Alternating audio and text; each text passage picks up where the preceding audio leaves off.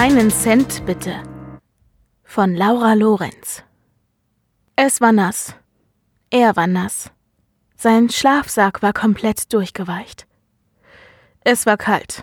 Ihm war kalt. Jeder neue Windstoß brachte ihn zum Zittern. Er rollte sich tiefer in seiner Ecke zusammen.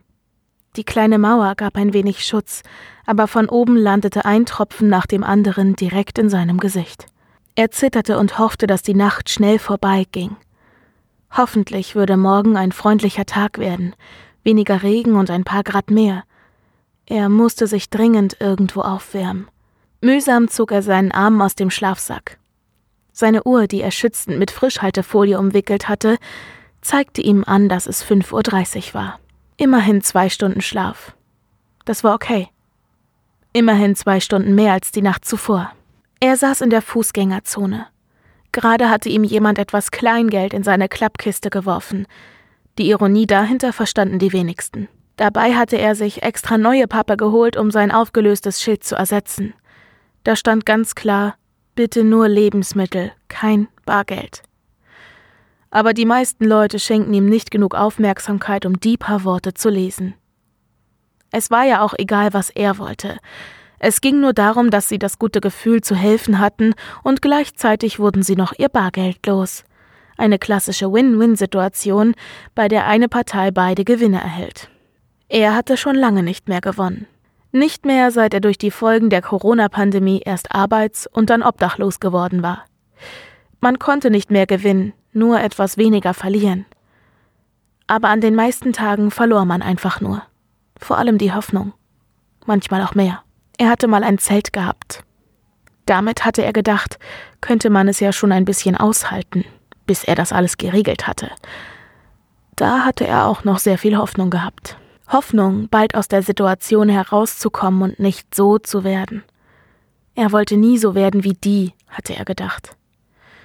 Mit die hatte er damals die Menschen gemeint, die ihr Hab und Gut in Plastiktüten mit sich herumschleppten, zu viele von ihren Klamotten anhatten und trotzdem noch nackte Haut zeigten, weil die Kleidung so löchrig war. Insbesondere hatte er mit die Menschen gemeint, die man, sobald sie einstiegen, schon am anderen Ende des U-Bahn-Waggons riechen konnte, weil sie nach Pisse stanken oder nach Alkohol. Oder nach beidem. Immerhin, so einer war er nicht. Ihn konnte man in der U-Bahn nicht riechen. Er war nämlich seit Monaten keine mehr gefahren. Und der Hauptgrund dafür war, dass er Angst hatte, genau so jemand zu sein. Eigentlich hielt er sich eh von Menschen fern. Am Anfang hatte das gut geklappt, auch wenn es zwischendurch einsam war. Trotzdem wollte er sich nicht da aufhalten, wo die anderen Penner waren. Er war ja keiner von denen. Er zeltete nur für eine Zeit, bis sich das alles geklärt hatte, bis er wieder arbeiten konnte. Das hatte er sich immer wieder eingeredet. Das ganze erste Jahr lang. Selbst im Winter, als er jeden Morgen Angst hatte, nicht mehr aufzuwachen, weil es nachts so kalt wurde. Auch als sie immer mehr Gesetze gegen das Containern erließen, er zum ersten Mal betteln musste und in privaten Mülltonnen nach Essen suchte, hatte er noch Hoffnung gehabt. Das erste Mal in der Suppenküche war erniedrigend. Aber es war besser als zu verhungern. Dann war sein Zelt kaputt gegangen. Ein vom Wind abgerissener Ast hatte ein Loch in die Plane gerissen. Ein paar Monate hatte er es noch notdürftig kleben können. Aber als der Herbst mit seinen schweren Regenschauern kam, hatte er einsehen müssen, dass das Zelt ihm nichts mehr brachte. Unnötigerweise schleppte er seit drei Jahren ein Stück der Plane mit sich rum. Er nutzte sie, um sich draufzulegen oder sich vorm Regen zu schützen. Aber sie hatte bald mehr Löcher als Stoff aufzuweisen, und wer schon mal zu nah an einer Zeltwand geschlafen hat, weiß, dass die Plane bei Körperkontakt undicht wird. Jetzt schlief er nachts unter Brücken, in Hauseingängen, hinter kleinen Mauern in Parks. Alles, was irgendwie Schutz bringen konnte. Der Herbst mit dem Regen war schlimm, aber ihm graute vor dem Winter. Er hatte das Gefühl, dass mit jeder Stunde, die die Sonne weniger schien, sich auch ein Stück seiner Hoffnung verabschiedete. Die Tage waren nicht besser. Er saß in Einkaufsstraßen herum, manchmal auch an überdachten Bahnhaltestellen, wenn er nicht fortgejagt wurde. Runter in die U-Bahn-Station kam er erst gar nicht, dafür hätte er ein Ticket gebraucht. Aber da er nicht U-Bahn fahren würde, lohnte sich das nicht. Er stand auf Heute würde er nichts mehr bekommen. Es regnete immer noch, die Leute hasteten nur an ihm vorbei, und kaum einer sah unter der Kapuze oder dem Regenschirm auch nur zu ihm auf. Er packte seine Sachen zusammen, rollte die löchrige Plane ein und nahm sein Schild. Der Wind blies einen Schwall Regen unter das Vordach, unter dem er gesessen hatte.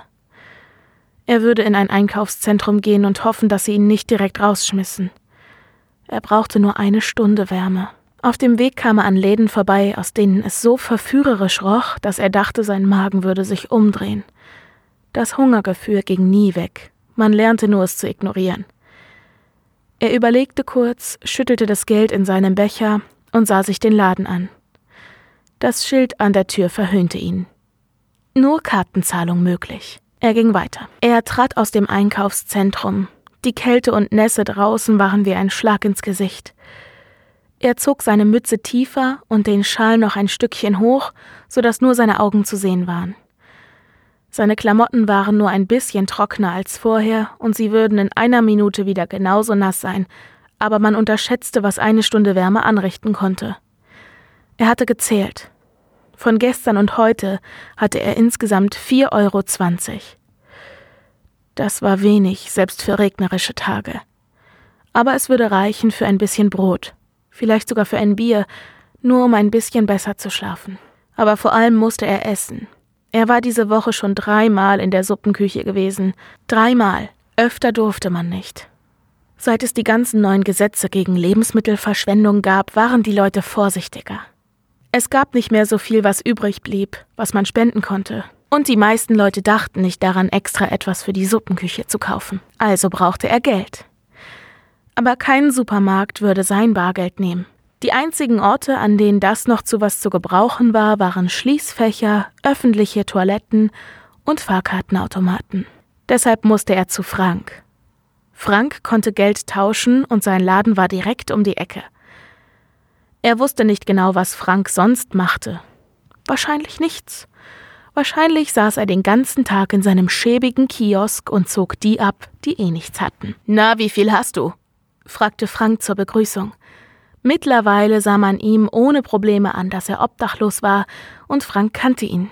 Ich hab nur 4,20. Kannst du nicht eine Ausnahme machen? Frank lachte. Er lachte ihn aus. Natürlich. Die Frage hätte er sich sparen können. Sehe ich aus wie jemand, der Almosen verteilt? Musst halt besser betteln. Mann, es regnet den ganzen Tag. Ich will nur was zu essen. Ja, ja, und Bier. Ich kenn das doch. Er fischte die 4,20 Euro aus seiner Tasche und schob sie über die Theke.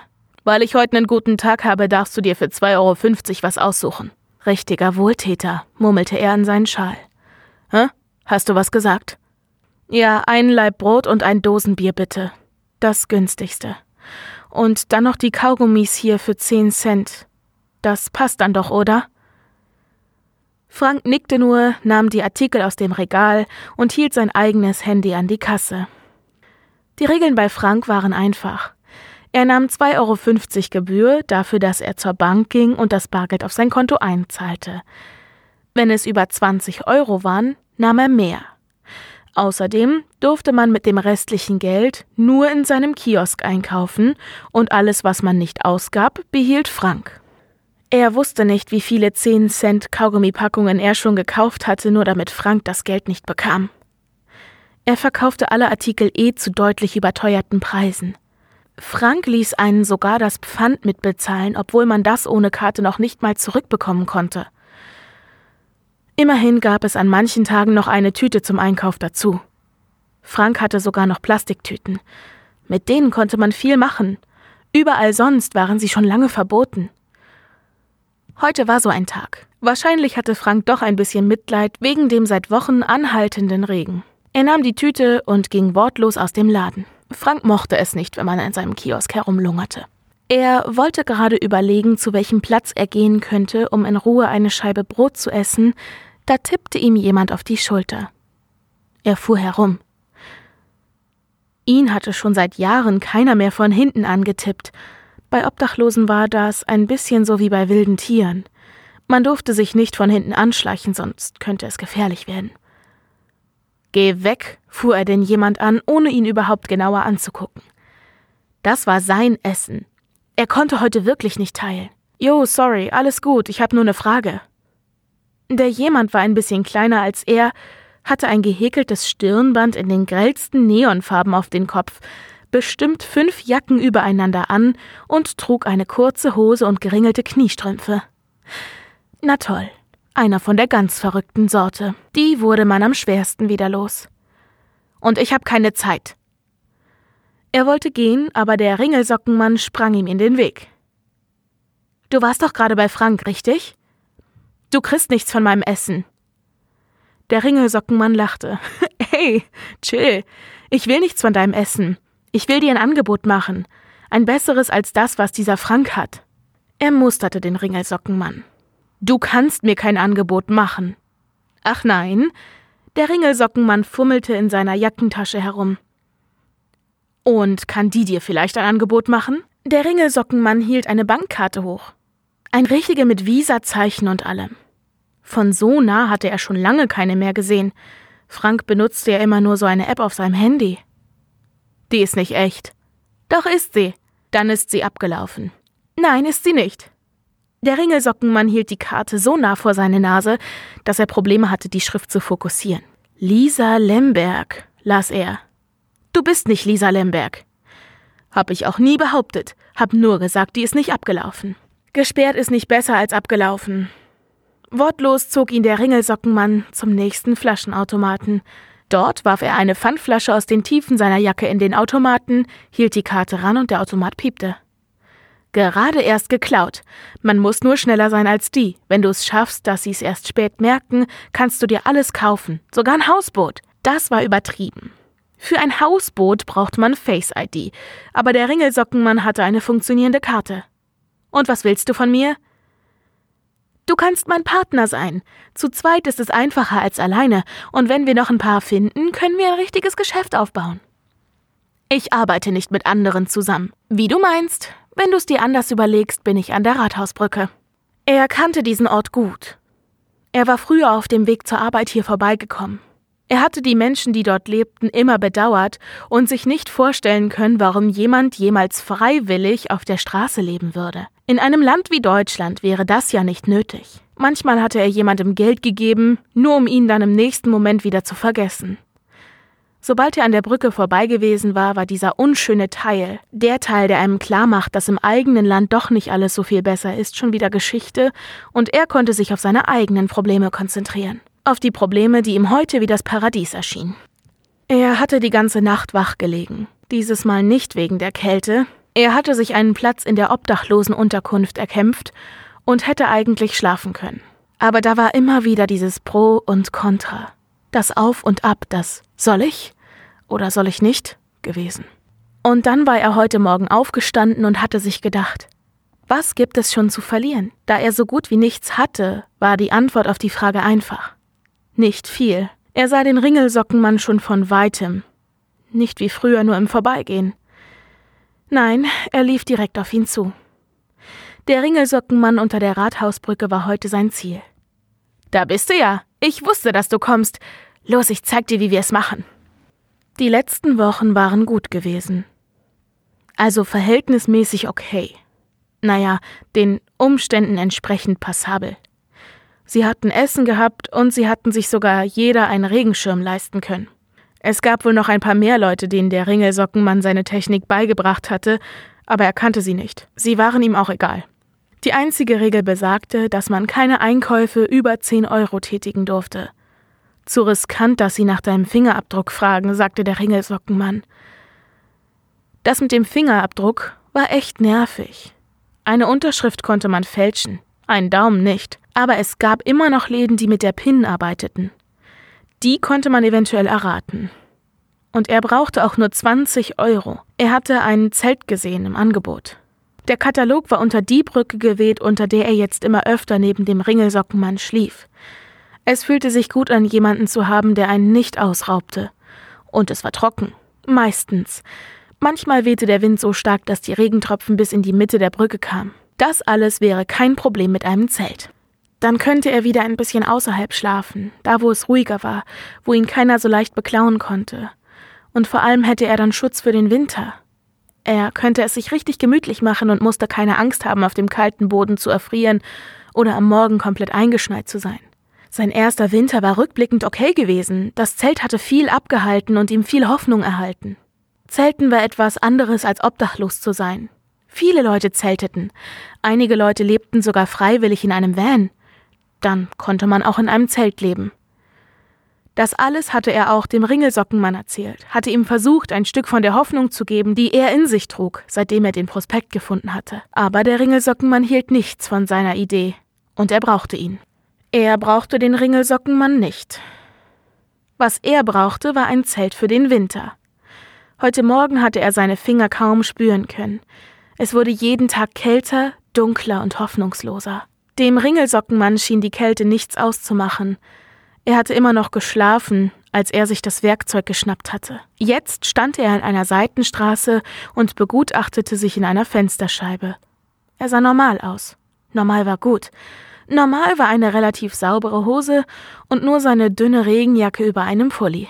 Seinen dicken Mantel hatte er mit seinen anderen Sachen versteckt. Was nicht normal war, war sein linker Schuh, aus dem vorne ein Stück des dicken Zehs rausguckte, wenn er ihn nicht einzog. Auch der rechte Schuh war nicht komplett heile. Doch dass sich die Sohle ablöste, sah man nur, wenn man ganz genau hinsah, sobald er den Fuß hob. Aber er spürte es spürte bei jedem Schritt, wie die kalte Luft sich ihren Weg durch die Öffnung bahnte und ihn an der Fußsohle kitzelte. Und er roch. Er hatte versucht, den Geruch nach leicht feuchten Klamotten, die seit Wochen nie ganz getrocknet waren, mit Deo zu überdecken. Jetzt roch er wie ein übermotivierter Teenager, der auf dem Weg zu seinem ersten Date ist und dabei Gefahr läuft, das Mädchen in einer Duftwolke zu ersticken. Da bekam der Ausdruck jemanden benebeln gleich eine ganz neue Bedeutung. Hoffentlich würde das auch bei den Leuten im Geschäft funktionieren. Die Karte hatte er schon. Timon Habicht hieß der Mann. Er konnte Timon Habicht sein. Timon Habicht, der sich heute ein neues Zelt kauft. Oder vielleicht zum ersten Mal ein Zelt kauft. Ehrlicherweise sah Timon Habicht nicht gerade aus wie jemand, der zeltet, aber er sah heute auch nicht aus wie ein Obdachloser. Also musste Timon Habicht auch nicht aussehen wie jemand, der ein Zelt kauft. Es reichte, dass er eine funktionierende Karte hatte und sie ihm geliehen hatte. Wie freundlich die Menschen doch waren, wenn man sie einfach nicht um Erlaubnis bat. Er atmete noch einmal tief durch, dann ging er um die Ecke, mischte sich unter den Menschenstrom, betrat das Geschäft. Er durfte nicht direkt zu den Zelten gehen, das wäre zu auffällig. Er nahm ein Brot und etwas Aufstrich. Was kaufte so ein Timon Habicht wohl zum Essen? Da war die Reihe mit den Angeboten. Er musste ein wenig gucken, die Zelte genauer unter die Lupe nehmen, auch wenn er seit einer Woche wusste, welches er wollte. Es war blau wie sein altes, wie die löchrige Plane, die er immer noch mit sich rumschleppte. Und es war kompakt, so ein Wurfzelt. Man konnte es schnell auf und abbauen. Keine Stangen, die man verlieren konnte. Nur ein paar Heringe, auf die würde er gut aufpassen. Noch eine Flasche Saft. Ein guter Einkauf. Ein Timon Habicht Einkauf. Die Schlange an der Kasse war nicht lang. Zwei Leute waren vor ihm, dann nur noch einer. Er legte seinen Einkauf auf das Band. Guten Tag. Piep, piep, piep, piep. Das macht dann 21,60. Er hob wortlos die Karte hoch. Das Gerät leuchtete auf. Er hielt die Karte dran. Eine Sekunde nichts. Dann Schrift auf dem Bildschirm. Er brauchte einen Moment, um sie zu entziffern. Bitte geben Sie Ihre PIN ein. Mist. Was war das denn für ein Laden? Für 20 Euro eine PIN.